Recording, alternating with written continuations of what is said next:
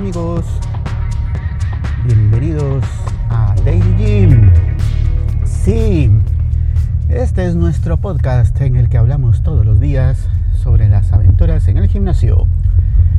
Muy bien, hoy vamos a hablar de un tema importante, la buena alimentación. Sí.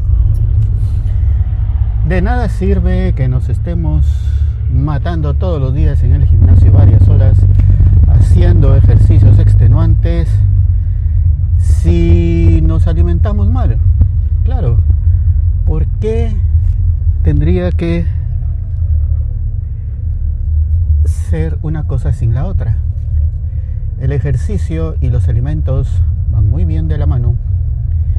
Entonces, así como comemos, así también tiene que ser nuestro ejercicio, pero más bien debemos de comer de forma saludable, lo mejor posible. Ahora aquí es un detalle, todo eso se oye muy bonito y pues está bien, claro, pero resulta que comer saludablemente es más caro, mucho más caro que comer de forma no saludable. Y más fácil también es comer de forma no saludable. Porque, vamos, vamos a poner un ejemplo. Un día vamos a la calle, nos reunimos con amigos, con familiares y resulta que quedamos de ir a comer a un restaurante. El restaurante, si tenemos suerte, el 95% del menú será comida no saludable y el resto, 5 o 10% en el mejor de los casos, será comida un poco saludable. Un poco estoy diciendo, no que sea totalmente saludable. Ok, comamos ese 10% de comida saludable que tiene el menú. Pues resulta que ese 10% es mucho más caro que el todo el resto del menú. ¿Por qué? Pues porque hacer una ensalada lleva más tiempo, los ingredientes son perecederos, eso quiere decir que si no se consumen en un determinado tiempo, pues se arruinan. Entonces el costo de producción, el costo de hacer esa ensalada es mucho más alto. Entonces, ¿qué pasa? Bueno, comamos comida que no es saludable, es más barata, es más rápida y ahí es donde todo se arruina. Ustedes van a McDonald's, ¡Ey! Pero me estás diciendo McDonald's, ya sabemos que McDonald's la comida no es saludable, sí, pero también tienen un su menú un poco saludable. Pero ese menú es mucho más caro, que incluye ensaladas y alguna comida no procesada totalmente es mucho más caro que comer un Big Mac, que comer un cuarto de libra. Entonces, bueno, comamos el Big Mac, es más barato. Especialmente en nuestros países donde andamos viendo cómo mejoramos nuestra economía. Bueno, me vas a decir, pero no todos los días vamos a comer a McDonald's. Algunos sí lo hacen. Pero la mayoría no. La mayoría no va a comer ahí todos los días. Ni, ni los que lo hacen, pues generalmente porque no hay otra opción de comida más cercana en, sus trabajos probablemente. Y no es que anden buscando el menú más caro. Algunas de las promociones que sacan ahí de diario son las que consumen. Bueno pero no no no vayamos a comer a McDonald's todos los días. A cualquier restaurante es básicamente la misma historia. Bueno pero hagámoslo en casa por supuesto. Y en la casa resulta que viene a ser lo mismo que en el restaurante en cuanto a los costos de producción que les mencionaba anteriormente. Como es, eh, no podemos comprar, por ejemplo, una bolsa grande de lechugas o una lechuga porque la tenemos que consumir en determinado tiempo. Si no la consumimos se arruina y entonces sale muy caro. Por ejemplo, hay una bolsa de lechugas que yo compro porque creo que el alimento más difícil de limpiar y lavar son las lechugas.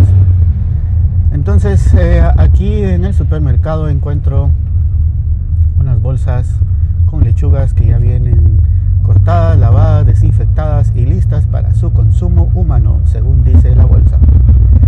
Bueno,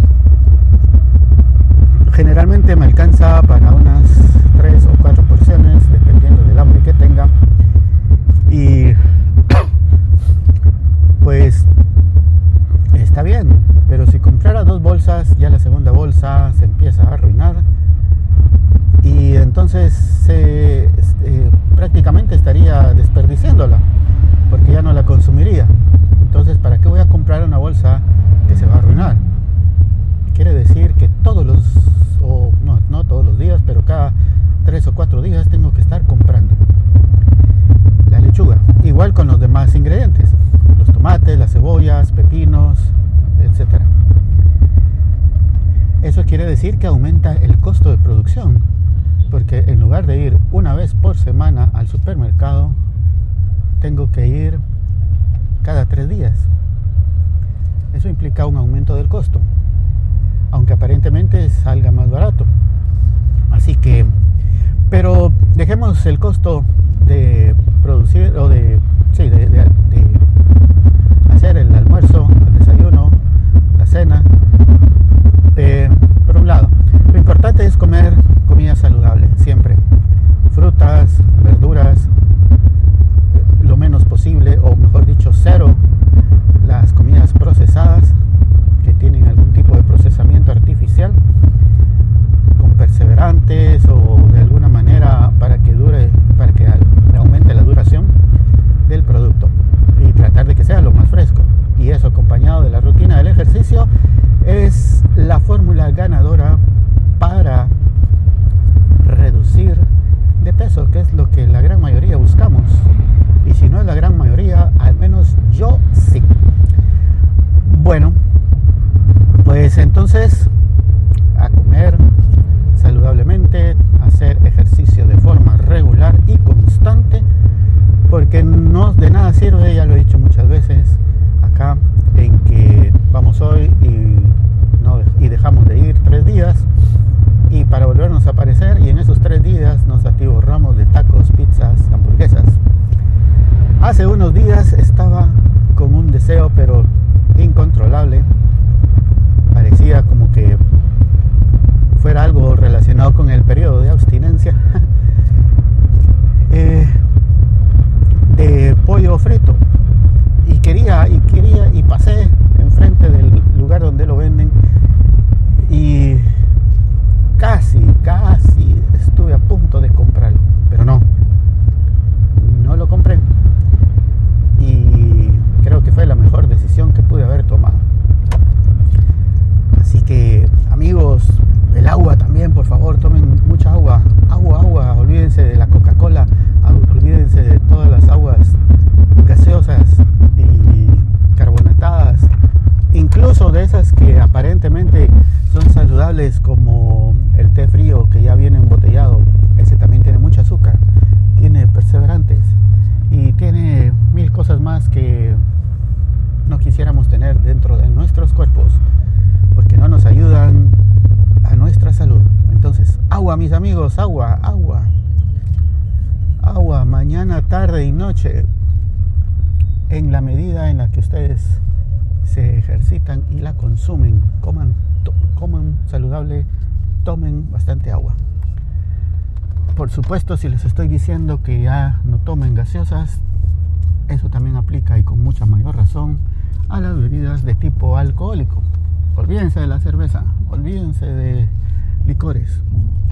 Bueno amigos, acabo de llegar al gimnasio, creo que por primera vez. Eh, bueno, no por primera vez, pero sí. Estamos bien, llegamos bien y un poquito de tráfico en el camino, pero ya estamos. Ok amigos, gracias por escuchar y hasta la próxima. Adiós.